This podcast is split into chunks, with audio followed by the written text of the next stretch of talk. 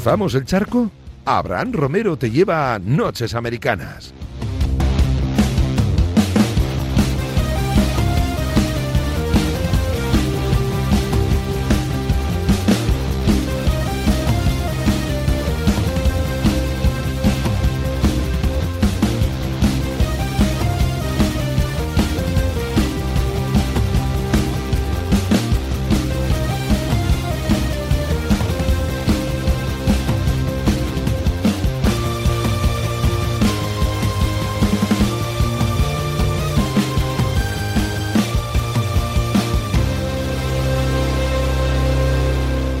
Semana en la post-temporada de la NFL, más cerca del draft, pero hay que hablar, por supuesto, de la agencia libre y hay que hablar, por supuesto, del regreso de, bueno, de un chavalito que andaba por ahí, estaba de vacaciones con la familia, llevaba dos meses en casa y no sabemos muy bien qué ha pasado, pero Tom Brady ha decidido volver a la NFL, volver con los Tampa Bay Buccaneers volver a la mejor liga de fútbol americano del mundo. Diego Campoy, ¿qué tal? ¿Qué tal, Abraham? ¿Cómo estás? Muy contento porque hoy vamos a hablar de un señor que tiene casi la misma edad que yo y el otro contertulio juntos. Así que muy bien, muy bien, muy feliz. ¿Tú, tenías cuántos? ¿22? 22. 22. Paco Virubés, ¿qué tal? ¿Qué tal? Muy buenas, Abraham. ¿Tú cuántos tienes? ¿Cuánto dirías? Hombre, yo 26, yo creo, ¿no? Justo. Justo. Bueno, se va a 48. Todavía. Es viejo, es viejo Tom Brady, pero no tanto, ¿eh? Oye, eh, al final eh, sigue teniendo edad de no querer estar todos los días con su mujer y sus hijos. Que parece bueno, bueno, bueno, la crítica, ya estamos. Qué fácil se juzga a la gente desde el sofá de tu casa, ¿eh, Paco Virués? Nada, pero bueno, además es que eh, lo hablaremos ahora, pero es que el timing de, de, cómo lo ha hecho, cuándo lo ha hecho, es increíble. O sea, eh, anuncia que vuelve un día antes de que comience la agencia libre, la NFL, y por lo tanto cambia el panorama entero. A eso voy. Tom Brady anuncia que vuelve a la NFL. Bueno, a Diego lo seguís en arroba eh, de Campo y 10 y a Paco en arroba Peco en Twitter. Eh, compañero Diego Campo y de Blitz y Paco de Gol, que no lo he dicho nunca, y del Capolois, que no lo digo, bueno, lo digo siempre y no lo había dicho hoy. Digo, me pongo nervioso hablando ya de, de Tom Brady. vamos a ver. primero, la semana pasada, un ratito pero aparte, unos minutos después de acabar de grabar este programa, eh, renovaron Rodgers con los Green Bay Packers. Entonces, el anuncio de Tom Brady llega unos días después de la renovación de Aaron Rodgers con los Green Bay Packers y, como decía Paco, un ratito antes eh, del comienzo de la agencia libre de la NFL. Bueno, y un ratito después de que Tom Brady estuviera en Old Trafford viendo al Manchester United haciéndose una foto con Cristiano Ronaldo. Pero ah. Pero el tema, eh, Paco, este timing, y voy contigo porque lo has, sacado tú el tema, que precisamente quería entrar yo por ahí. ¿Qué nos quiere decir este timing? Eh, por un lado, que Brady ha dicho, ostras, que Roger se queda en los Packers eh, tres años más y me da a mí el gusanillo, me lo, me lo, despierta justo en este momento. Por otro lado, ha dicho, oye, voy a volver ahora, voy a anunciarlo ahora justo antes de la agencia libre, porque es que Claro, los Buccaneers tienen una cantidad de agentes libres que igual se iban ganando más dinero a otro lado y al volver Brady dicen, oye, que me quedo en Tampa. Yo creo que no tiene nada que ver con la decisión de Aaron Rodgers, pero sí tiene que ver eh, que llegue la agencia libre. Es decir, yo creo que eh, Tom Brady tomó esta decisión, creo que el comunicado oficial fue el día 1 de febrero, y yo creo que él mismo se dio un tiempo de decir, oye, tengo hasta este día, hasta el día antes de que comience la agencia libre, para decidir porque como tú dices, los Buccaneers son uno de los equipos que más agentes libres tienen, y claro, eh, el equipo lo veíamos que se iba a desmembrar si no estaba Tom Brady. Por ejemplo, Gronkowski eh, ya estaba sonando para varios equipos, todavía tiene que firmar de nuevo con los Buccaneers, pero eh, está ahí que seguramente volverá. media línea ofensiva se iba a ir y la mayoría se queda ya en renovado. O sea, cambia todo el proyecto de los Buccaneers que parecía que iban encaminados a una reconstrucción y ahora vuelven a ser aspirantes a todo dentro de una NFC que ha perdido talento, como por ejemplo la marcha de, Russell Wilson. Por lo tanto, eh, yo creo que no, no diría que estaba premeditado que Tom Brady fuese a volver, pero sí que se había dado esa fecha para tomar una decisión. Al final la tomó justo el día antes, como decimos, de que comenzaran las, negociaciones. Claro, pero insisto, y bueno, Diego, te doy paso. Eh, el tema aquí es que Tom Brady había anunciado a bombo y platillo su retirada. Quiero decir, que aquí estamos hablando como que, que, bueno, que se iba a tomar un tiempo y tal. No, no, es que se anunció su retirada oficial de la NFL hace justo dos meses. Quiero decir, algo ha tenido que pasar ahí, ¿no? Para que este tío decida volver ahora, tan rápido. Yo, dentro de lo que hemos podido leer y de lo que lo conocemos al otro lado del charco, creo que lo ha anunciado hoy, pero de los 40 días que se ha pasado fuera, llevará 30 pensando que quiere volver. Y lo ha hecho de la forma más inteligente, lo que dice Paco. Eh, tengo aquí la lista que precisamente subió Paco a, a, Twitter de jugadores que en el momento en el que Brady anuncia que vuelve iban a ser agentes libres de Tampa. Tenemos a gente tan importante como Alex Capa, eh, tenemos a Ryan Jensen que tardó minutos en decir, oye, yo me quedo también, eh, tenemos a Rob Gronkowski, por supuesto, tenemos a Leonard Fournette, tenemos a gente muy importante, sobre todo en el ataque y sobre todo de la línea, y yo creo que lo ha hecho perfecto. Los Buccaneers me parece que están 3 millones por debajo del cap, pero es que claro, va a ser tan fácil convencer a esta gente de que vuelva con Brady y además, si os fijáis en todos los comunicados dice, amo a este equipo, quiero mucho este vestuario, cuando se fue lo dijo, cuando ha vuelto también y yo creo que es brutal. Han subido, por cierto, esto me lo dijo el compañero Álvaro Rodríguez, que dice que sabe o no sé qué movidas. ¿Quién? Perdón, eh, no, no, ¿quién? No, ah. el de, la tele, ese. Ah, ya, el flipado este. Sí, ese, ese. Eh, me dijo que antes de la retirada de... Bueno, antes de que volviese Brady, se pagaba 25 a 1 a que los Buccaneers ganasen la Super Bowl. Con él, o sea, una hora después de anunciar que volvía, 7,5 a 1. Se han puesto los terceros, ¿eh? O sea, es impresionante. Es que eh, por hablar, por centrarnos en Tampa y, en ese equipo que en teoría eh, Paco se va a encontrar eh, Tom Brady. Carlton Davis, el cornerback es agente libre. Gronkowski, lo comentaba Diego. bueno, Alex Capa, estoy Fournette, Jordan Whitehead, Oji Howard, Sue, el defensa. Bueno, 10, 9, 10 jugadores claves en, en, el último intento de playoffs que veremos si, si renuevan. Pero el tema aquí, Paco, es ¿qué quiere Tom Brady? Es decir, ¿para cuánto es esto? Eh, este tío no va a venir aquí a, hacer una temporada más sin más, sino que va a ser aspirante, por supuesto, como el que más, incluso el que más. Eh, ¿Qué te esperas tú de este regreso? ¿Cómo van a reaccionar los, los y cómo va a reaccionar la NFL? Es que no es solo la gente que puede renovar, es la gente a la que puede atraer. Es que eh, Tom Brady habla de que va a jugar una temporada más, que es lo que le queda de contrato. Por lo tanto, si es predecible que la temporada que viene, aunque ya con Tom Brady no sabemos, sea su última.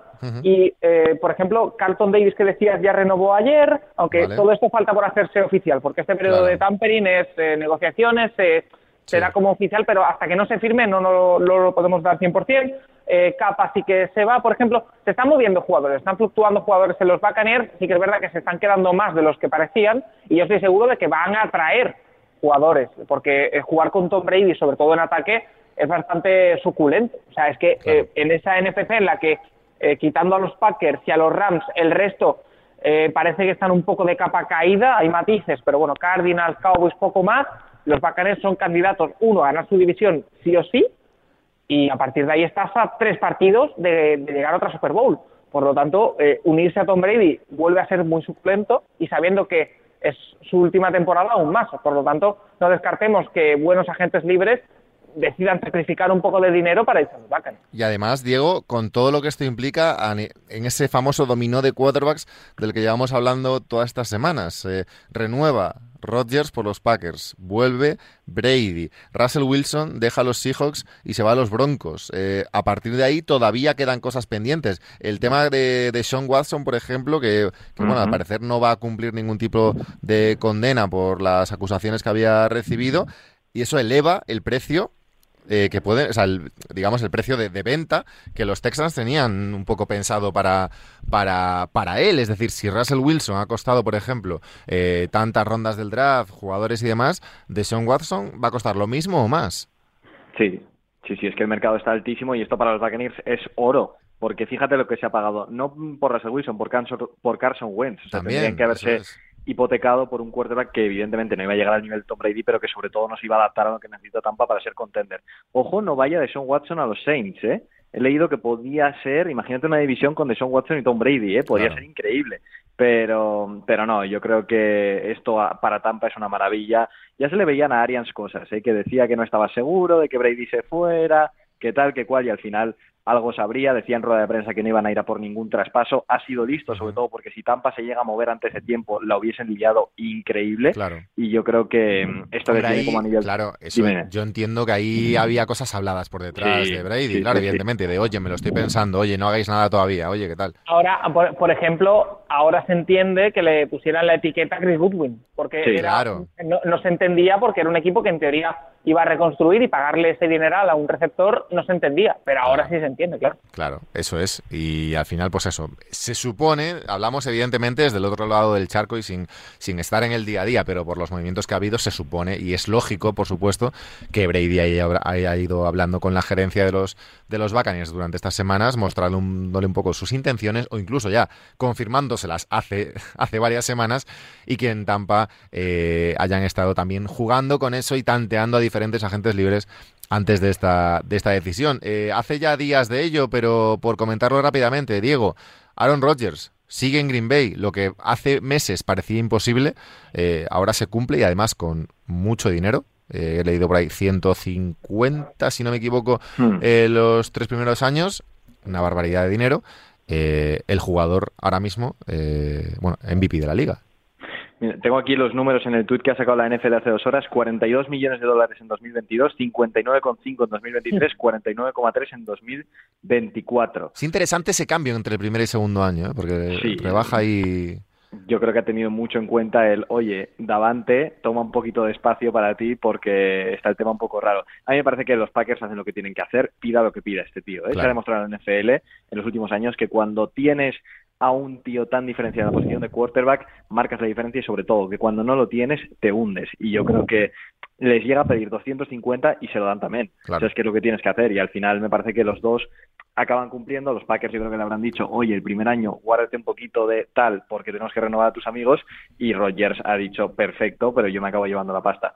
Creo que hacen lo que tienen que hacer las dos partes y me parece perfecto porque no puedes dejar escapar a un tío que ha sido dos veces MVP. Por mucho lío que tengas dentro, le tienes que renovar sí o sí. Claro, además, Paco, bueno, eh, el tema de, de Davante Adams es que se ha negado, bueno, la última noticia hasta, hasta ahora es que se había negado a ser eh, etiquetado como, como jugador franquicia.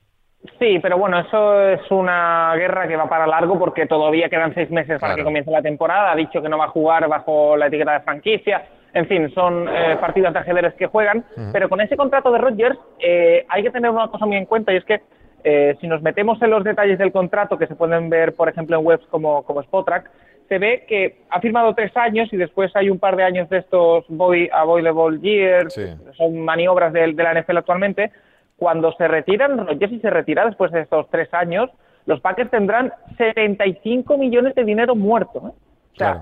irá- eh, Packers, eh, Rodgers no jugará y contará 75 millones contra el espacio salarial de los Packers. Claro. Eso, eh, o sea, se han hipotecado total y absolutamente en Green Bay para mantener a Aaron Rodgers.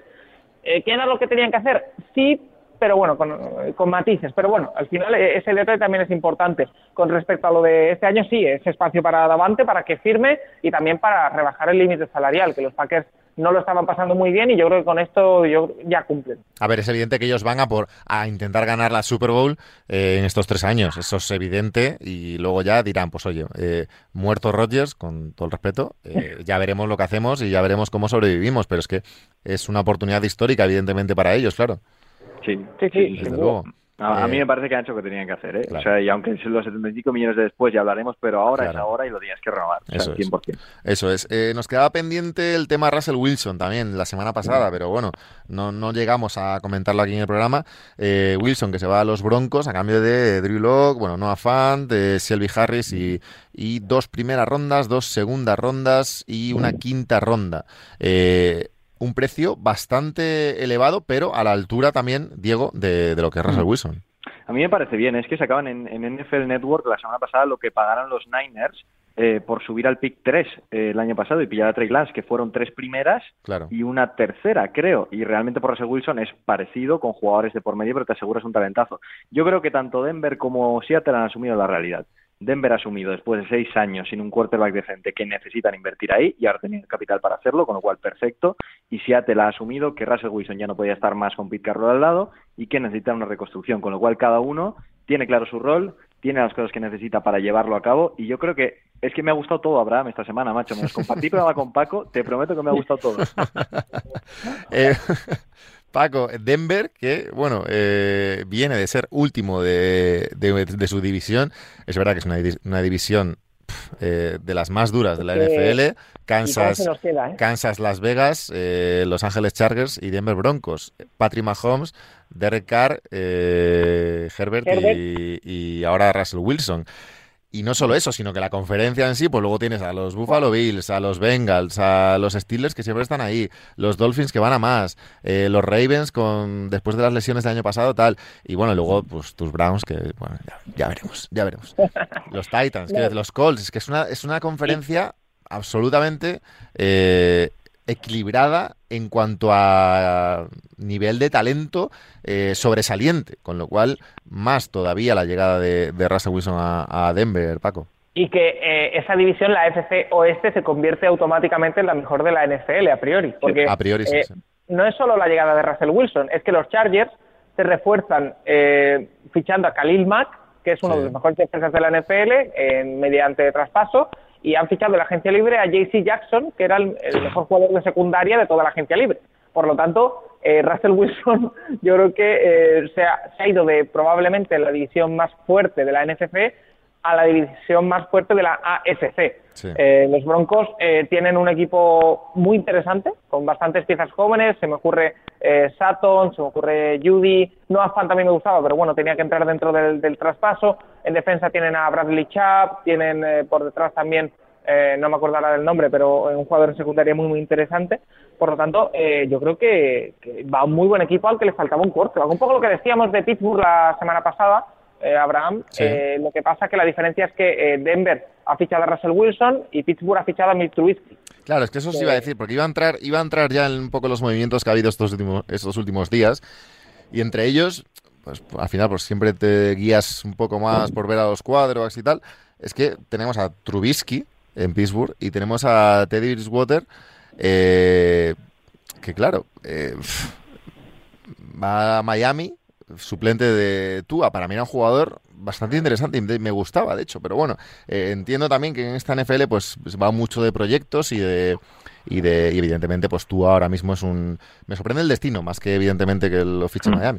Pero pero el tema de Trubisky, claro, Pittsburgh tiene que en teoría aspirar a algo más, ¿no? Diego. Sí. A ver, a mí no me termina de convencer, ¿eh? Sé que a Paco le gusta Trubisky, pero yo... Mm, cre- o sea, creo que Pittsburgh tiene las armas necesarias para ser un buen equipo, pero un salto más en la posición de quarterback hubiese sido muy interesante. Ojo a ver cómo se adapta, porque el talento lo tiene ahí y hay que recordar las expectativas que había, hay que recordar también que no las cumplió, pero tiene armas para hacer muchas cosas. A mí el equipo de Pittsburgh me encanta y le hemos echado en falta mucho esta temporada un quarterback decente. Trubisky para mí es un quarterback decente, no es un quarterback excelente, pero creo que está ante una oportunidad muy buena de, bien rodeado, poder demostrar que realmente lo que creíamos que iba a ser lo puede ser. Ahora, si falla ya con todas las armas que tiene, porque en Chicago vale que no tenías todo lo que necesitabas para destacar tanto, en Buffalo no has jugado un cagado, pero aquí tienes buena gente. Entonces yo creo que o destaca ahora o ya su carrera se acaba y Pittsburgh se la juega, o sea, la realidad es que se la juega. es que a ver, Paco, decía Diego que a ti te gusta mucho Trubisky, pero claro, pasas de, de unos rumores, rumores solos, los que te ponían sobre la mesa, a Wilson, a Rodgers, rumores muchos eh, complicados de hacerse realidad, pero te los ponían sobre la mesa. Garópolo, que bueno, es un escalón bastante inferior a estos dos, pero tal. Y ahora saltas a Trubisky, que es un, al final, un quarterback sin, sin mucha estabilidad, digamos, en, en su carrera en la NFL en los últimos meses. Sin peligrí, sin peligrí. Te deja, te deja un poco frío, pero yo creo que, como ha dicho Diego, es un quarterback para mí que con un contexto adecuado y un sistema adecuado puede dar bastante. Evidentemente no es una estrella, al menos por ahora, y no es lo que ha demostrado en sus años en, en Chicago, pero eh, es que ha tenido mucho mercado. Es que por Trubisky estaba empujando los Giants, estaban empujando los Saints, estaban empujando eh, los mismos Steelers. Algo sabrán que el resto no. Por lo tanto, eh, me parece eh, llamativo y quiero verle, quiero ver a Trubisky en los Steelers. Lo que me preocupa, Abraham, eh, es que eh, se ha hablado mucho de que la generación de quarterbacks que viene en el draft no es eh, demasiado buena y creo que eso está influyendo en esta agencia libre, porque para mí ahora mismo quedan cuatro puestos de quarterback libres como titular en la NFL, que son Indianapolis, Seattle, Saints y Carolina Panthers, y hay que encontrarle un hueco a Deshaun Watson hay que encontrarle a Garópolo y a Jordan Love. Y a Jordan, es que yo te iba a sacar precisamente el, el nombre de Jordan Love, que hay muchos que claro, evidentemente con la renovación de Rodgers, eh, el pobre Jordan Love, eh, primera ronda del draft, no lo olvidemos. Se va a tener que ir. Eh, se va a tener que ir, por supuesto, no te, no te puedes quedar tampoco seis años como suplente de, de, Rodgers. Quiero decir, que oye, que muy bien, ¿eh? Que, que, a mí me pones ahí y yo encantado, ¿sabes? A tirar pases ahí, a, vivir la vida. que, a mí lo que me dicen aficionados de, de Packers es que probablemente se haga o la noche del draft o la antes del draft. Eh, habrá que esperar un poquito. Pero lo que te decía, cuatro puestos, tres jugadores que parecen que van a tener mercado para ser titulares, me queda un hueco solo y hay cuatro o cinco quarterbacks que van a salir en el draft. Por lo tanto, podemos estar ante un draft en el que salgan los quarterbacks bastante más tarde de lo habitual y lo estamos viendo desde ya en la agencia libre en cómo se están moviendo. Bueno, eh, a nivel agencia libre, pues bueno, leo por aquí, los eh, Cardinals, por ejemplo, han reestructurado el contrato de, de Hopkins, eh, DJ Chark a los Lions, eh, bueno, los Jaguars, muchos movimientos en los en Jacksonville oh. Jaguars, muchísimos. Me ha sorprendido. De hecho, se han llevado casi todo en, el, en las primeras horas de, de agencia libre. Eh, Charvarius Ward, cornerback de, de, los Chiefs, se ha ido a los 49ers. Cambio ahí entre, entre franquicias a priori favoritas a, a bueno, a estar ahí arriba. Eh, bueno, ¿qué os ha sorprendido, Paco? Tú que estás más metido, que con un poco movimientos más interesantes de estos días, más allá de los que hemos comentado. Bueno, lo de JC Jackson con los Chargers, que ya lo hemos dicho, es quizá el gran movimiento de lo que llevamos de, agencia libre, y lo de los Jaguars. Es que eh, eh, a mí la sensación que me da, que, que no es así, ¿eh? pero como que tienen cap ilimitado. Es como que han empezado a soltar dinero y, no les suelta. Esto es síntoma, Abraham, de que no son un buen equipo. Y de hecho, los buenos equipos no suelen gastar millonadas en agencia libre porque lo que suelen intentar es mantener lo que ya tienen. Por lo tanto, eh, bueno, eh, no sé si es buena señal. Además, han sobrepagado bastante el contrato de Christian Kirk. Bueno, es bueno, Claro, es que, eh, es que el contrato de Kirk está al nivel de, de, de, los, no de los más, más top, pero hostia, de, de receptores que pues que están haciendo cosas mucho más importantes. Son como mínimo 18 millones al año durante cuatro años y según objetivos pueden ser 21, que sería el tercer wide receiver mejor pagado de la liga. Pero vamos a ver. Eh, no, no, no. no, no, tiene sentido. O sea, están en Green Bay tirándose de los pelos teniendo que renovar ahora Davante Adams claro. que cobra Christian Kirk. Dile tú, oye, no, eh, Davante, 18 al año, ¿vale? Lo mismo que Christian Kirk. No, a ver, hay que decir, tiene 25 años, es un contrato ya, Bueno. Pero, macho. Eh, Acaban de inflar todo el mercado. Todo el mercado lo han inflado. por, si fuera poco. A mí, uno que me gusta mucho es lo de CJ Usoma a los Jets. Eh, Me parece que ha hecho muy buena temporada en Cincinnati. No me esperaba que saliera porque lo veía el típico eh, carismático que tiraba del equipo, que era una opción muy buena, una alternativa a los receptores. Pero oye, me gusta que vaya a los Jets. ¿eh? Le está dando también armas a Zach Wilson para que demuestre que realmente puede hacer cosas interesantes. Veremos qué pasa en estos días. A mí me ha dejado algo. Bueno, quedan todavía. Eh, están aquí, veo Chiefs y Saints interesados en Jarvis Landry, eh, receptor interesante.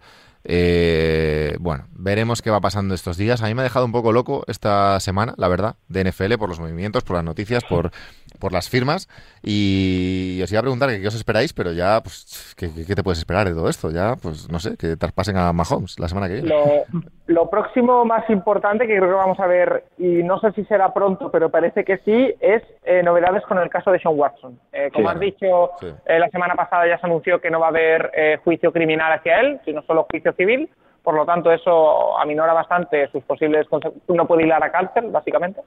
Por lo tanto, los equipos están empezando a mover y podría haber novedades pronto. Sí, pero he leído, eh, había leído que, el, por ejemplo, los Texans eh, tenían interés los Colts en, en Deshaun hmm. Watson. Y no lo quieren mover a, y no lo quieren mover a los Colts. Claro, eso a mí me parecía un destino de la leche. Eh, Deshaun Watson se ha movido eh, porque él tiene una cláusula de, de puede vetar un traspaso. por lo tanto, él se quiere reunir con los equipos antes de que negocien con los Texans. Y se ha reunido ya en estos, en estos dos días con eh, Panthers, eh, Browns, que esto no, no, lo alcanzaré a entender, y eh, Saints. Parecen ser los tres candidatos. Hombre, Browns, a ver, yo sí que entiendo parte de, los, de lo de los Browns, ¿eh? Que al final, pues todo depende de qué techo le imagines tú a Baker Mayfield. Es que, claro, es que Watson para mí tiene un techo... le veo un techo bastante más alto que el resto de la gente, me da la impresión. Pero, No hace falta que lo jures tampoco. Sí, pero además es un precio muy alto el que piden, por lo tanto, lo que dices. sí. Ya. Bueno, Sí. eh, de Marcus Lawrence, eh, tres años más con los Cowboys. Eh, CJ Jackson, ya lo ha comentado Paco. Bridgewater, bueno, muchas. Conner que se queda en Arizona, James Conner. Eh, Trubisky, Davante Adams, bueno, pro- todavía protagonistas y todavía mucho, mucho que moverse en estas semanas de, de agencia libre. Paco Virués, amigo, cuídate mucho. Un placer, ahora. Un abrazo grande. Diego Campoy, que nada, ya era hora, ¿eh? Ya, Ya bueno, es verdad. ¿qué tal? Claro, eh, llevas tanto tiempo diciendo que no a este programa que, que claro, Y ya la Super, Bowl, más, la Abraham. Super Bowl ya queda lejos. Sí. Pero claro, Sí aquí el eso- amigo Diego Campoy, eh, bueno, amigo, el, el- el hijo de tal, eh, estuvo ahí en, en Los Ángeles. Sí, estoy muy contento, Abraham, porque... Estás por muy contento, sido- ¿eh? Qué pues, bien, no, tío, pero es me alegro. Hay un motivo, que por fin he sido insider, tío. Que sabes que lo llevo siendo toda la temporada desde España y hay tantos insiders desde España y he tenido la oportunidad de ponerme en su piel. Es- esto- estos días ha sido maravilloso, ha sido maravilloso. Me ha pasado muy bien. ¿Qué tal en la Super Bowl? Bien, ¿no? Nada, increíble. Sobre todo el, el Radio Row con toda la gente, toda la élite del, del periodismo internacional allí haciendo sus programas. Te cruzabas con Dak Prescott. eh, estuve con de Mario Davis. Eh, me dio un abrazo casi me parte por la mitad el chaval, pero muy bien, o sea, un ambiente increíble. El año que viene voy a ir con Paco, o sea que si te quieres venir puedes venir. ¿eh? Ah, bueno, pues ya lo hablamos, lo hablamos. ¿Pero invitáis vosotros o cómo va el tema? ¿Cómo? ¿Invitáis vosotros o cómo va, cómo va el tema? Sí, sí, sí, yo con el dinero que saco copiando Sí, ¿no? gente te invito. bueno, Diego, cuídate mucho, amigo. Un abrazo. Venga. Hasta luego, chicos.